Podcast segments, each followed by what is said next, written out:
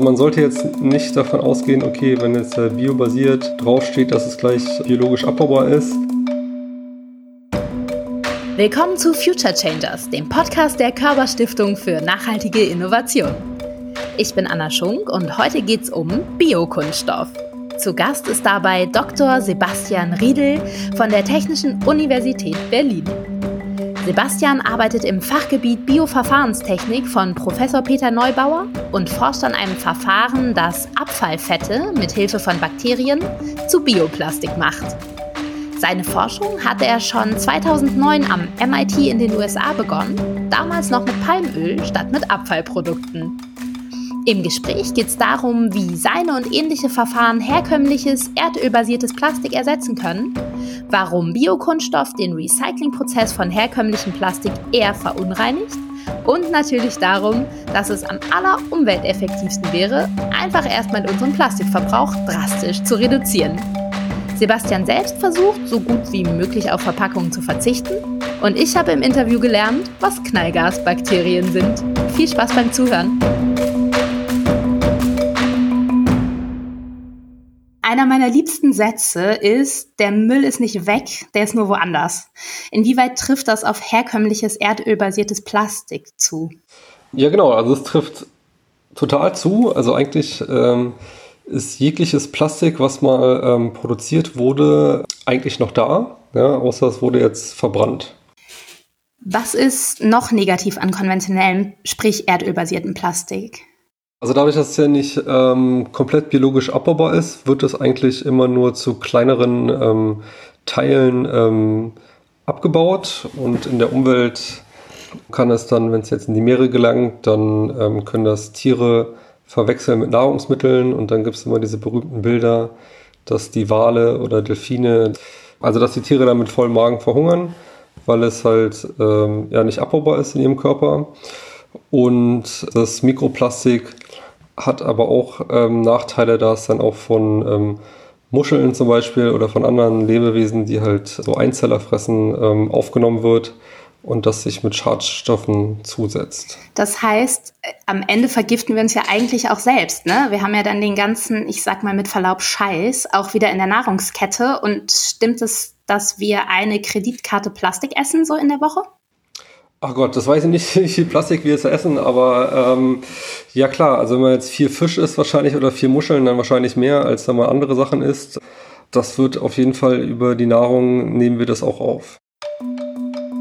Eine Studie im Auftrag des WWF hat 2019 herausgefunden, dass jeder Mensch weltweit im Schnitt und pro Woche ca. 5 Gramm Mikroplastik aufnimmt. Über die Luft, übers Leitungswasser oder mit dem Essen. Die Gesamtmenge davon entspricht in etwa dem Gewicht einer Kreditkarte. Und das meiste von diesem Mikroplastik kommt aus dem Wasser. Egal ob aus Plastikflaschen oder aus der Leitung. Beides kann gesundheitliche Effekte haben. Denn um aus Erdöl Plastikarten mit bestimmten Eigenschaften zu machen, werden diverse Zusatzstoffe wie Weichmacher, Stabilisatoren, Flammenschutzmittel oder Füllstoffe beigemischt. Weil all diese Inhaltsstoffe nicht fest im Plastik gebunden sind, gelangen sie in die Umwelt und dann eben auch irgendwann wieder in unseren Körper. Besonders weitreichende Auswirkungen haben die sogenannten Weichmacher. Sie sind hormonell wirksam und können somit ins Hormonsystem eingreifen. Informative Links des BUND dazu haben wir in den Shownotes gesammelt. Du hast gerade gesagt, alles, was nicht verbrannt wird, ist noch da. Weißt du, wie viel verbrannt wird? Also was für ein Prozentsatz? Ah, das weiß ich nicht. Ich weiß halt, dass also pro Jahr werden halt zurzeit 300 Millionen Tonnen ähm, Plastik produziert und äh, ungefähr 10 Prozent davon gelangen irgendwie in, in die Umwelt. Und ja, also man kann sich so vorstellen, dass so, ich weiß nicht, ob es eine pro Minute äh, eine LKW-Ladung von Plastik eigentlich in die Meeren gelangt, dann gelangt aber noch jegliches Plastik einfach so in die, die Umwelt, wenn es jetzt ähm, so auf Mülldeponien, Mülldeponien ist oder ähm, anders irgendwie die Erde verseucht. Genau, und das hat ja hunderte Jahre, bis es abgebaut wird und das weiß man halt noch gar nicht, wie lange das bei manchen Sachen dauert. Die sind halt dann immer noch da, ja. Ja, das ist halt das Ding, weil es ja teilweise, also potenziell einfach auch länger lebt, als wir es. Echt eklig. Und vor dem Hintergrund frage ich mich ernsthaft, warum brauchen wir überhaupt Kunststoff? Also gar nicht mal nur den erdölbasierten, sondern generell. Wer nutzt denn Plastik und wo ist es gar nicht wegzudenken? Warum können wir nicht einfach sagen, ey, wir suchen uns keine Plastikalternative, wie du das machst, sondern sagen halt, ein Leben ohne Plastik ist vorstellbar? Ja, also ich meine, die Entdeckung damals vom Plastik ist ja, war ja eigentlich eine, eine gute Sache. Ja, also wenn wir es jetzt sehen bei den Verpackungen mit Lebensmitteln, das macht die Sachen viel länger haltbar oder die Sachen sind einfach nicht so, so schwer. Ja, äh, man kann viele Sachen einfach im Spritzkurs herstellen, also sehr, sehr viele Gegenstände heutzutage sind aus Plastik. Ähm, das ist, denke ich, auch nicht das Problem. Das Problem ist dieser ähm, überdimensionale Verbrauch von einfachen Verpackungsmaterialien, die man jetzt nicht braucht. Ne? Also nicht so eine Schutzfolie, sondern dass alles nochmal zehnfach verpackt ist oder aus so schlechtem Material hergestellt wird, dass wie ganz einfaches Spielzeug oder sagen wir mal so mit diesen Weichmachern die Sachen, die, die riecht man schon oder ganz schlechte, es gibt ja auch in, in Kleidung, ist ja auch, Kleidung sind ja auch aus Kunststofffasern, dass also, dass die Qualität schlecht ist, also von hochwertigen Plastikartikeln, die lange halten, ist ja eigentlich ähm, nichts Schlechtes. Und wenn es dann auch noch gut recycelt wird, ist es auch gut. Also auch ein Problem ist, dass heutzutage sehr viel in diesen Verbundwerkstoffen hergestellt wird. Also dass jetzt so ein, eine Verpackung nicht aus einem Plastikmaterial gemacht wird, was leicht ähm, zu recyceln ist, sondern da es halt dann optisch ansprechend sein soll, dass es halt aus verschiedenen Plastikarten zusammen ähm, gemixt ist oder verklebt ist, dass es dann ähm, nicht recycelt werden kann. Das ist auch ein großes Problem, dass das nicht sortenrein gemacht wird. Ist das was, wo man als Verbraucher, Verbraucherinnen helfen könnte, indem man irgendwie besser trennt? Oder ähm, ist das was Industrielles? Also ist es immer nur der Deckel in Anführungsstrichen oder gibt es auch ja so, so ein, ähm, ein Mischmaterial innerhalb eines Bestandteils sozusagen? Also ist so eine Schüssel aus mehreren Plastiks? Ja, Kunststoff, ne? Oder der Deckel aus einem und die Schüssel aus einem. Genau, also eigentlich es muss dann schon vom, vom Handel kommen. Also das ist ja das Problem. Also wenn, wenn wir jetzt den Plastikmüll ähm, sortieren, also wir sortieren in Deutschland sehr gut und schmeißen das in die gelbe Tonne. Aber wenn das dann äh, so die ganzen Verbundstoffe sind, die nicht gut getrennt werden können, dann bringt es am Ende nicht so viel. Das müsste dann vom Markt herkommen, aber es kann dann natürlich sein, dass der Verbraucher dann nicht immer das, die schickste Verpackung haben möchte. Das ist so, so ein Zwischending, ne, dass die Leute das dann auch ähm, kaufen, was dann vielleicht nicht so ähm, schick ist oder ähm, mit den Farben und alles. Würdest du dir als jemand, der für ähm, Alternativen kämpft, manchmal wünschen, dass es da bessere Regeln gäbe? Ja, na klar. Also ich probiere in, in äh, meiner Freizeit natürlich auch auf ähm, also ganz klassisch so Plastikbeutel äh, zu verzichten oder so Mehrweggefäße zu benutzen. Da würde ich mir schon wünschen, dass das einmal, was ja jetzt auch kommt, so mit verschiedenen Einwegsachen, die verboten ähm, werden oder werden sollen. Mhm. Aber klar, ich würde mir dann auch wünschen, dass es Vorgaben gibt, dass die Container für, weiß nicht, Wurst oder irgendwas nur aus einer Plastiksorte hergestellt werden, die man dann gut trennen kann, ja, was dann vielleicht nicht mehr so, ähm, dann kann man vielleicht nicht mehr alle Arten von Verpackungen ähm, herstellen, aber wahrscheinlich immer noch genug, damit es seinen Zweck erfüllt, die Sachen frisch zu halten. Das würde ich mir schon ähm, wünschen, ja. Da du dir das wünschst, arbeitest du ja in dem Beruf, in dem du arbeitest. Du forschst im Bereich Bioplastik. Was meinen wir eigentlich, wenn wir über alternative Kunststoffe reden? Also Bioplastik ist ja ein weiter Begriff. Also eigentlich wird alles als Bioplastik bezeichnet, was also einmal ähnliche oder vergleichbare Eigenschaften wie herkömmliches Plastik hat, ähm, aber ähm, jetzt nicht aus Erdöl hergestellt wird, sondern aus nachwachsenden Rohstoffen oder biologisch abbaubar ist. Ne? Also das heißt, es gibt halt auch ähm, Bioplastik, was jetzt aus Erdöl hergestellt wird und es gibt auch Bioplastik, ähm, was nicht biologisch abbaubar ist. Und eigentlich sind zurzeit über oder knapp die Hälfte von sogenannten Bioplastik nicht biologisch abbaubar. Und Wahnsinn. Wissen das die Verbraucher? Ähm, ja, also es gibt ja, es gibt ja zu Recht auch immer viel Kritik. Ne? Also es gibt halt dann einmal gibt es immer viel Kritik, dass es ja gar nicht ähm, abbaubar ist. Ja? Also was stimmt? Ne, da, für diese Art von Bioplastik, also ich von dem, an dem ich arbeite. Und dann ähm, gibt es natürlich auch Kritik, dass ähm, immer für diese nachwachsenden Rohstoffe kann man halt entweder Pflanzenöle oder Zucker verwenden, die halt auch für die Lebensmittel verwendet werden, also, Lebens also für Lebensmittelherstellung verwendet werden. Da gibt es dann die Kritik, wie es damals oder auch zurecht gab mit dem Fuels versus ähm, Food. Ja, das wäre dann wie Plastik versus Food. Und ähm, darum habe ich mich ja halt darauf spezialisiert, ähm, biogene Reststoffe, also auch Lebensmittelabfälle kann ich, kann ich auch nehmen oder tierische Abfallfette ist ein Produkt, aber auch pflanzliche Abfallstoffe, die halt nicht mehr in, die Na in der Nahrungsmittelindustrie verwendet werden können, ähm, die zu nutzen, um daraus dann das Bioplastik mit den Bakterien herzustellen.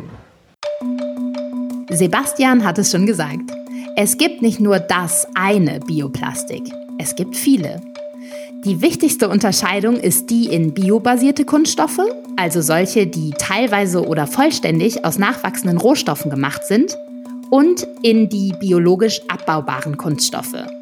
Diese dürfen in Deutschland laut Umweltbundesamt nur dann so genannt werden, wenn sie einer DIN-Norm entsprechen, nach einer bestimmten Dauer und unter bestimmten Bedingungen zu mehr als 90 Prozent zu Wasser, CO2 und Biomasse abgebaut werden können.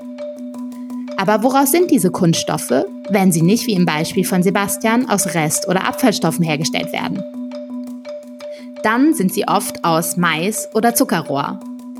Immer mehr wird aber auch die Verwendung von Pflanzen wie Algen, Bananenfasern, Löwenzahn oder auch Gräsern erforscht.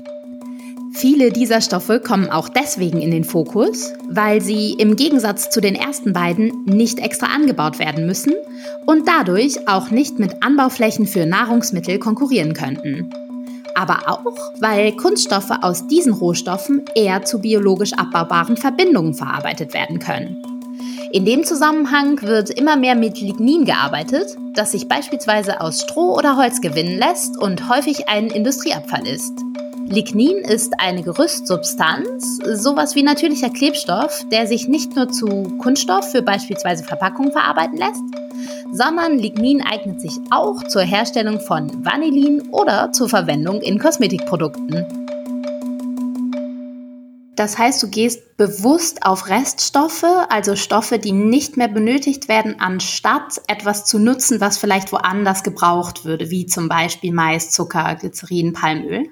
Genau, also ich hatte meine Forschung angefangen ähm, am MIT mit ähm, Palmöl, da hatten wir Geld bekommen äh, aus Malaysia, weil die ganz viel Palmöl haben, daraus ähm, dann dieses PAA Bioplastik ähm, herzustellen. Und dann, als ich nach Deutschland kam, habe ich mich dann nach Alternativen umgesehen und kam dann über pflanzliche Abfallfette oder Used Cooking Oils oder Waste Frying Oils, kam ich dann durch einen Zufall so auf tierische Abfallfette, weil die halt so schwer verwertbar waren, dass es da keine anderen ähm, Möglichkeiten gab, außer der thermischen Verwertung natürlich, das geht immer, dass man das verbrennt oder in die Biogasanlage macht, aber das dann das Bioplastik das höherwertige Produkt.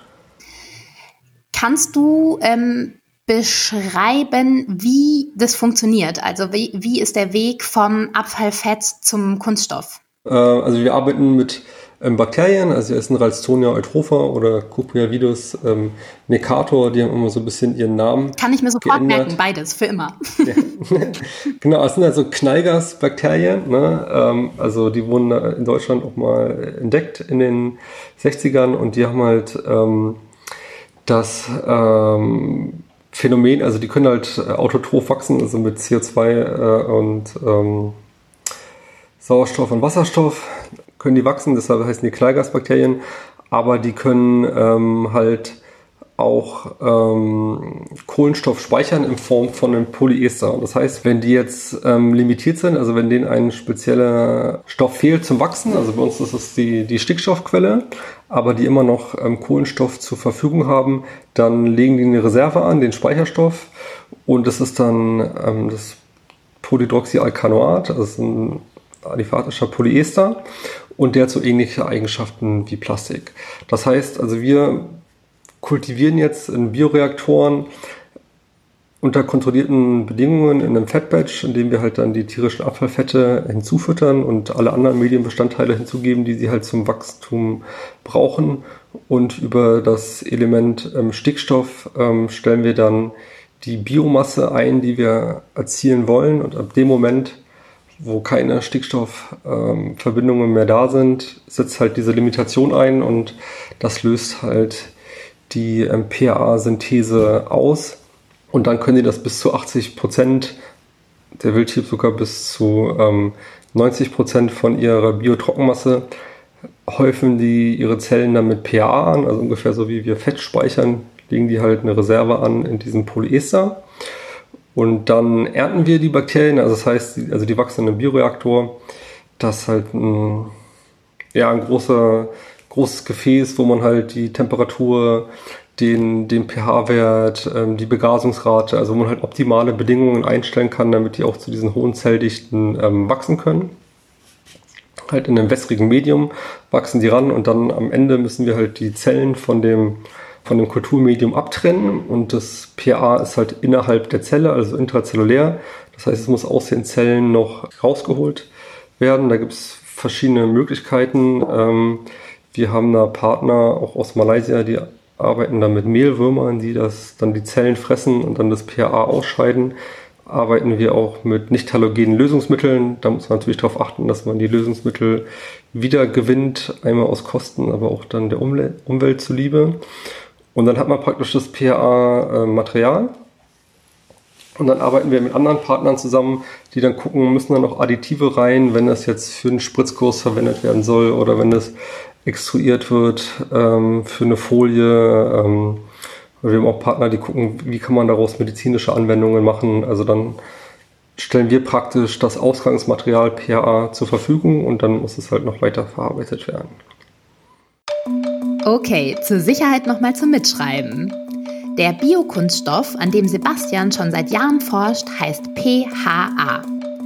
Es ist ein sogenanntes Biopolymer, das umgangssprachlich dann einfach Bioplastik genannt wird.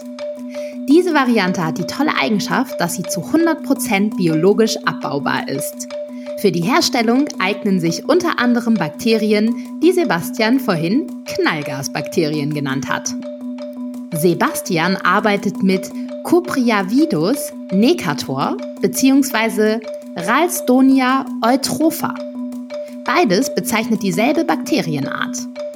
Die Bakterien können Kohlenstoff einlagern, ähnlich wie wir Menschen Fett speichern, aber mit bis zu 80 oder sogar 90 Prozent des eigenen Zelltrockengewichts. Nach der Wachstumsphase wandeln die Bakterien unter limitierenden Bedingungen, zum Beispiel Stickstofflimitation, überschüssigen Kohlenstoff intrazellulär in PHA um das dann noch aus den Bakterienzellen isoliert bzw. herausgelöst werden muss. Auch beim Herauslösen arbeiten Sebastian und seine Partner mit einem Verfahren, das möglichst nachhaltig ist und versuchen weitgehend auf Lösungsmittel zu verzichten. Zum Einsatz kommen dabei nicht halogene Lösungsmittel, die nach der Aufarbeitung wiedergewonnen werden können. Denn schließlich soll ja nicht nur das Produkt, sondern der gesamte Prozess ökologisch und möglichst nachhaltig sein. In einem anderen, eher unkonventionellen Ansatz werden Mehlwürmer für die PHA-Aufbereitung genutzt. Die Mehlwürmer fressen die getrockneten Bakterien und scheiden das PHA dann aus. Inwieweit das auch in größeren Maßstäben funktionieren kann, untersucht Sebastian zusammen mit einem Partner aus Malaysia, der diese Methode entwickelt hat. In dieser Ausführlichkeit klingt das für ein Laienohr langwierig und kompliziert. Ist es das wirklich oder ähm, liegt es daran, dass du es jetzt so ausführlich erklärt hast, beziehungsweise dass es sich im Forschungsstadium befindet? Also inwiefern ist es ein, eine wirklich realistische, skalierbare Methode zu sagen, hey, damit ersetzen wir jetzt erdölbasierte Materialien?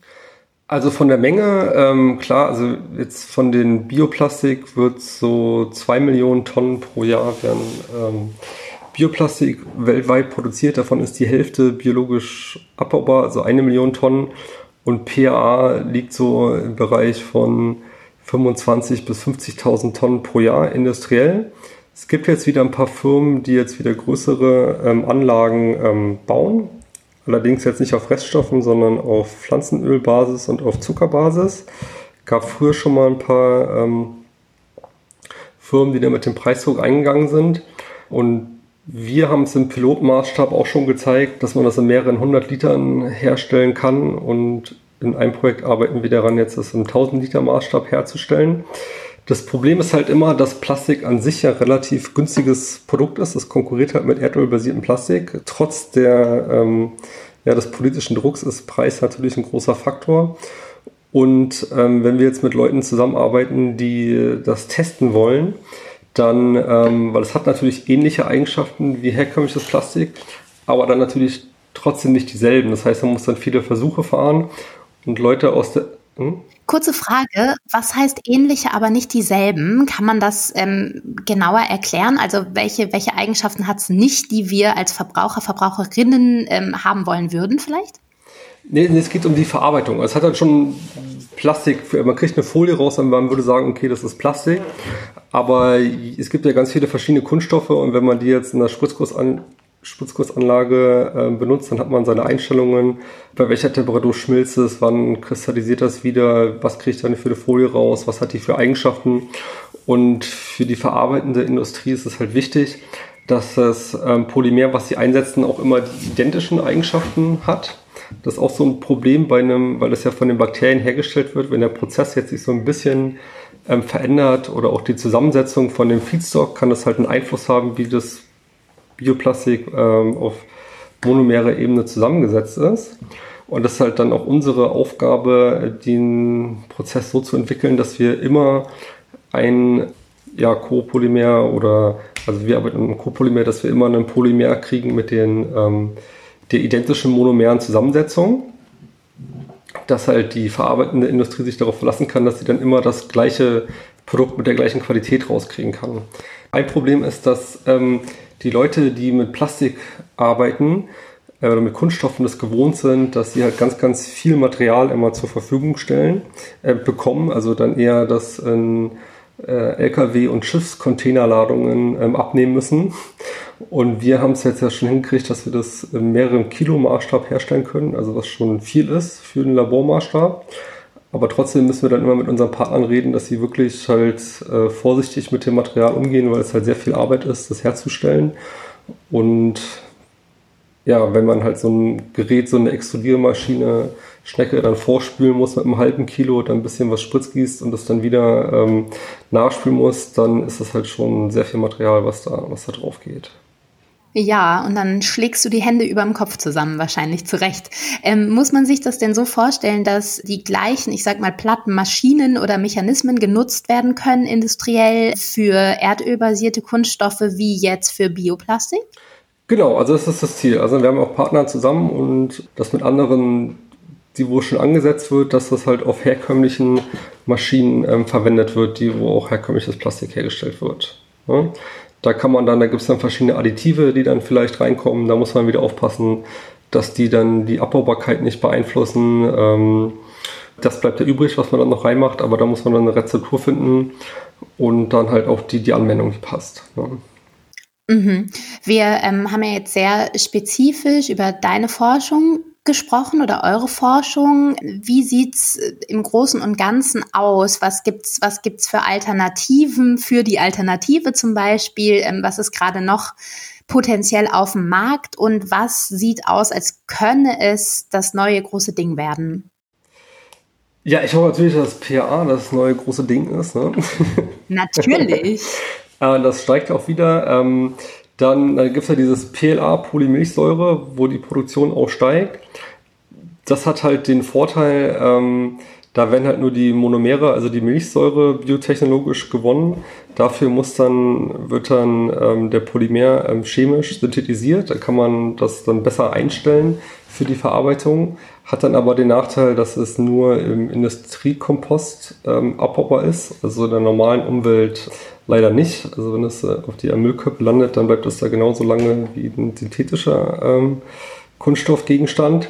Aber wenn man das gut recycelt, dann ähm, ist das auch okay und es gibt auch Ansätze, dass man dann zum Beispiel Blends macht mit PA, dass es besser abbaubar ist. Dürfen wir davon ausgehen, dass ähm, wenn jetzt die Plastikalternativen es wirklich auf den Markt schaffen, dass ähm, die Schäden, die wir angerichtet haben in der Umwelt, zum Beispiel im Meer, dass, dass die dann aufhören? Also bedeutet das bestenfalls ein Stopp von Mikroplastik, Liquidplastik und sowas im Meer? Ähm, also für, wenn man jetzt Bioplastik hergestellt hat, was biologisch abbaubar ist, und das gelangt ins Meer, dann entsteht kein, kein Mikroplastik.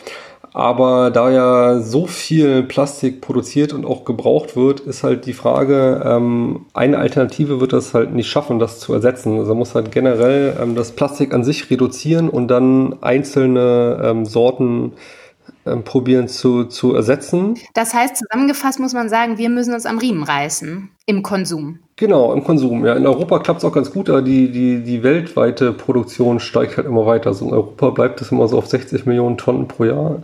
Aber insgesamt steigt das immer 4% pro Jahr. Was ist denn da äh, wichtiger, ähm, schnell Alternativen zu entwickeln oder schnell einer Gesamtbevölkerung zu verklickern, dass sie aufhören muss, Plastik als Wegwerfprodukt zu nutzen? Ja, also das zweite wäre wahrscheinlich effektiver, wenn weniger produziert und weggeworfen wird, als bis die Alternativen ähm, durch sind. Dann kommen wir noch zu dem Problem mit dem Recycling. Also normales Plastik haben wir ja schon das Problem mit dem Recycling. Und zurzeit ist es so, wenn dann verschiedene Bioplastiksorten in den Recycling-Stream reinkommen, dann verderben sie eher noch das Recycling von dem herkömmlichen Plastik, weil die das verunreinigen. Und es gibt natürlich noch keine Kreisläufe, um Bioplastik wirklich zu recyceln, weil einfach noch nicht genug da ist. Ja, also das muss dann natürlich auch noch entwickelt werden, dass man das nach Sorten sortieren kann, also nicht nur Plastik in eine Tonne, dann muss es halt verschiedene Container geben, was dann auch wieder aufwendiger ist. Eigentlich müsste die Technik in der Lage sein, das dann äh, maschinell zu trennen, ja, was dann aber auch nur wieder geht, wenn die einzelnen Packungen nicht aus vier verschiedenen Materialien bestehen, weil dann kann man es nicht nach links oder rechts pusten mit irgendeinem Filter. Das sind alles ja größere Probleme, ja. Es ist ziemlich spannend, diese Zahlen nochmal nebeneinander zu halten. Sebastian hat ja erzählt, dass weltweit insgesamt circa 300 Millionen Tonnen Plastik im Jahr hergestellt werden. Und davon gelangen etwa 10 Millionen Tonnen in die Weltmeere. Das entspricht übrigens ungefähr einer Lkw-Ladung pro Minute. Wenn man das nun mal damit vergleicht, dass bisher nur 2 Millionen Tonnen Bioplastik jährlich und weltweit produziert werden, dann ist es ja ein verschwindend geringer Anteil. Und von diesen 2 Millionen ist ja wieder nur die Hälfte biologisch abbaubar. Die andere Hälfte ist zwar mit nachwachsenden Rohstoffen hergestellt, aber deswegen ja noch nicht kompostierbar, wie wir gelernt haben. So absurd es also auf den ersten Blick scheint, dass unser Recycling-System noch nicht auf Bioplastik ausgerichtet ist, scheint das bei den Mengenverhältnissen dann leider doch irgendwie nachvollziehbar. Puh. Das sind größere Probleme und ja. ähm, das klingt auch nach einem adäquaten Zusammenspiel von ähm, sich individuell drum kümmern, wirtschaftliche und politische Lösungen finden, die da ineinander greifen müssen, oder?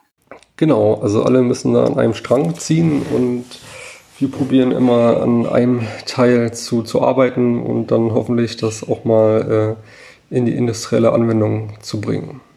Und da wäre dann Kreislaufwirtschaft, habe ich gerade so rausgehört, schon das Ziel. Genau, ja, das ist ähm, das große Ziel, ja. Du arbeitest schon sehr lange am großen Ziel und hast gerade ähm, ja, beschrieben, was es da für Herausforderungen gibt. Was treibt dich noch, da dran zu bleiben? Was hält dich bei der Stange? Ja, ich mache das halt schon die ganze Zeit. Ne?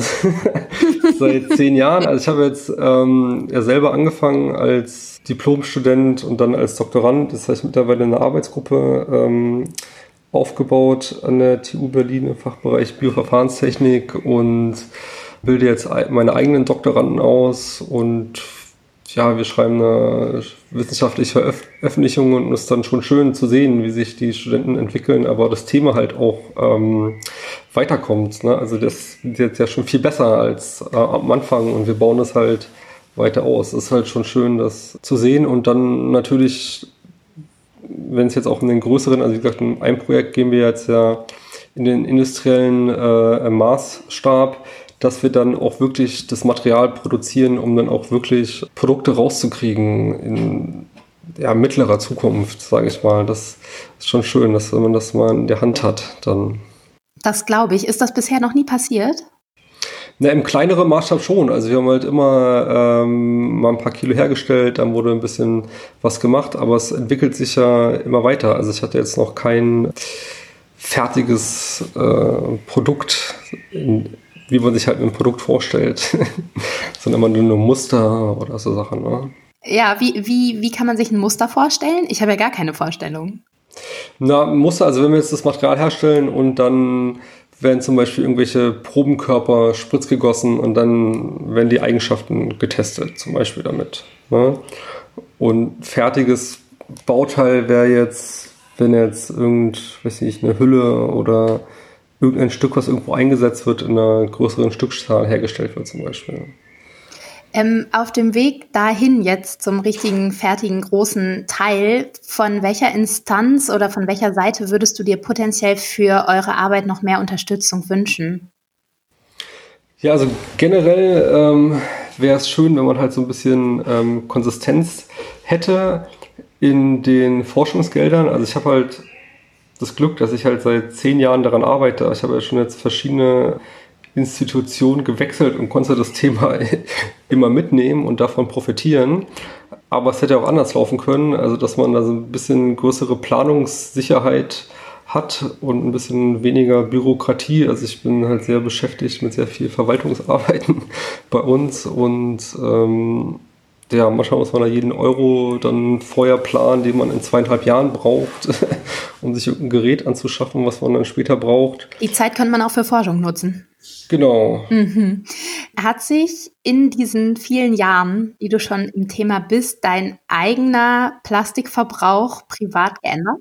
Ja, genau. Also ich habe ja dann benutze keine äh, Plastiktüten oder ich kaufe auf dem Wochenmarkt die Sachen größtenteils lose ein. Ähm, das hat sich geholfen. Ne? Als ich bin Vater geworden habe, ich es probiert mit äh, Baumwollwindeln, aber da bin ich dann an der Zeit gescheitert.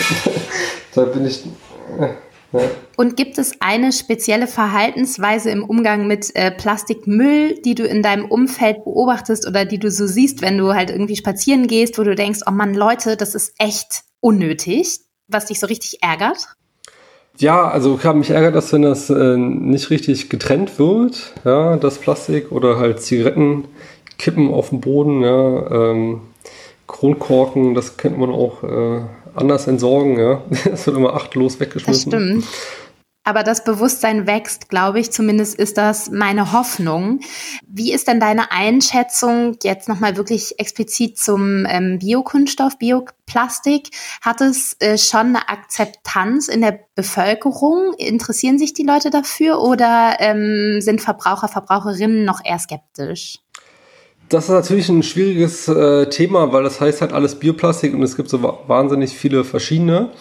Und da gibt es halt immer wieder äh, ähm, Kritik, halt auch zu Recht, wenn halt dann die, die Sorten nicht biologisch abbaubar sind oder jetzt aus potenziellen Lebensmitteln hergestellt werden können. Ähm, da braucht der Verbraucher halt ein Zertifikat oder es muss irgendwas gefunden ähm, werden, was in der Akzeptanz größer ist. Aber an, an sich denke ich, also wenn der Verbraucher jetzt sieht, okay, das wurde jetzt, hat jetzt das Label und er tut damit der Umwelt was zugute, dann denke ich, dass die das schon ähm, kaufen wollen. Aber in der Vergangenheit gab es dann natürlich Sachen und es gibt halt Sachen, die das halt versprechen, diese biologische Abbaubarkeit oder Nachhaltigkeit, was dann nicht der Wahrheit entspricht. Und das ist natürlich dann auch schlecht für, für unsere Arbeit. Ne? Ja, absolut. Das heißt, es braucht eine Transparenz, eine Ehrlichkeit und bestenfalls ein Siegel, also ein vertrauensvolles Siegel. Genau, ja. Am besten von einer Konstro äh, Kontrollinstanz. Also welche könnte das sein, unabhängigermaßen? Keine Ahnung, stelle ich es nicht drin, aber es gibt ja, ähm, also soll jetzt ja kommen, oder sind ja schon ein, einzelne ähm, Single-Use-Sachen ähm, verboten und dann sollen die Sachen, die ähm, ersetzt werden können, mit den entsprechenden Sachen ersetzt werden und das muss dann, dann getestet werden, ja. Ja, und vorangetrieben. Und ähm, gleichzeitig ist es, glaube ich, auch wichtig, dass halt nicht sowas entsteht wie irgendwie so eine, so eine Flächenkonkurrenz im Anbau, wenn es dann um solche Sachen wie Mais oder Zucker geht, oder? Das ist zwar jetzt nicht hundertprozentig dein Thema, aber ich glaube auch ein starker Kritikpunkt von den Konsumentinnen.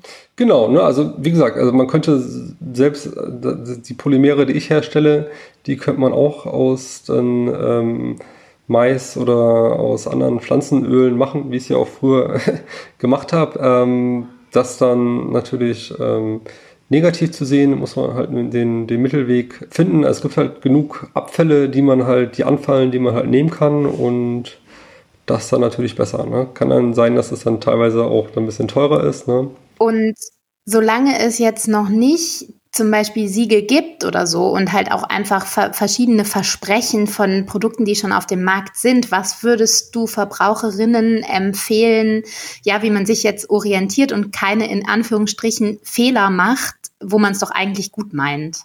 Also manchmal ist es ja auch so ein bisschen versteckt, ne? Also man sollte jetzt nicht davon ausgehen, okay, wenn jetzt äh, biobasiert draufsteht, dass es gleich äh, biologisch abbaubar ist oder wenn da komp kompostierbar steht, dann ist es vielleicht nur industriell kompostierbar, dass man halt die Sachen jetzt nicht arglos in die Umwelt wirft, weil man denkt, das ist ja Bioplastik und dass man auch generell probiert, eher Sachen wieder zu verwenden oder Mehrwegsachen zu benutzen, als zu sagen, okay, statt meinen herkömmlichen Einweggeschirr nehme ich jetzt halt Bioplastik und schmeiße es dann weg.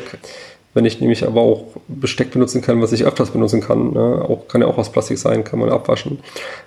Wenn man jetzt draußen grillt, dass man ja, also trotzdem schon mit den Ressourcen umgeht. Ne?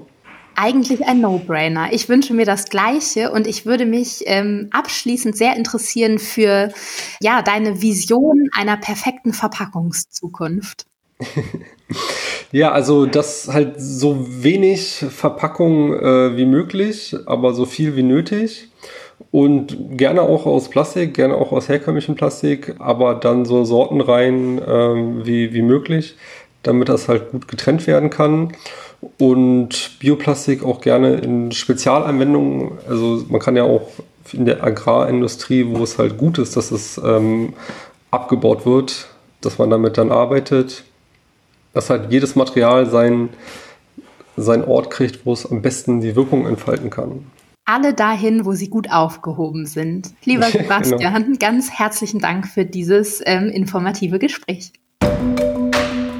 Das war der Future Changers Podcast der Körperstiftung mit der Reihe Biobasiert.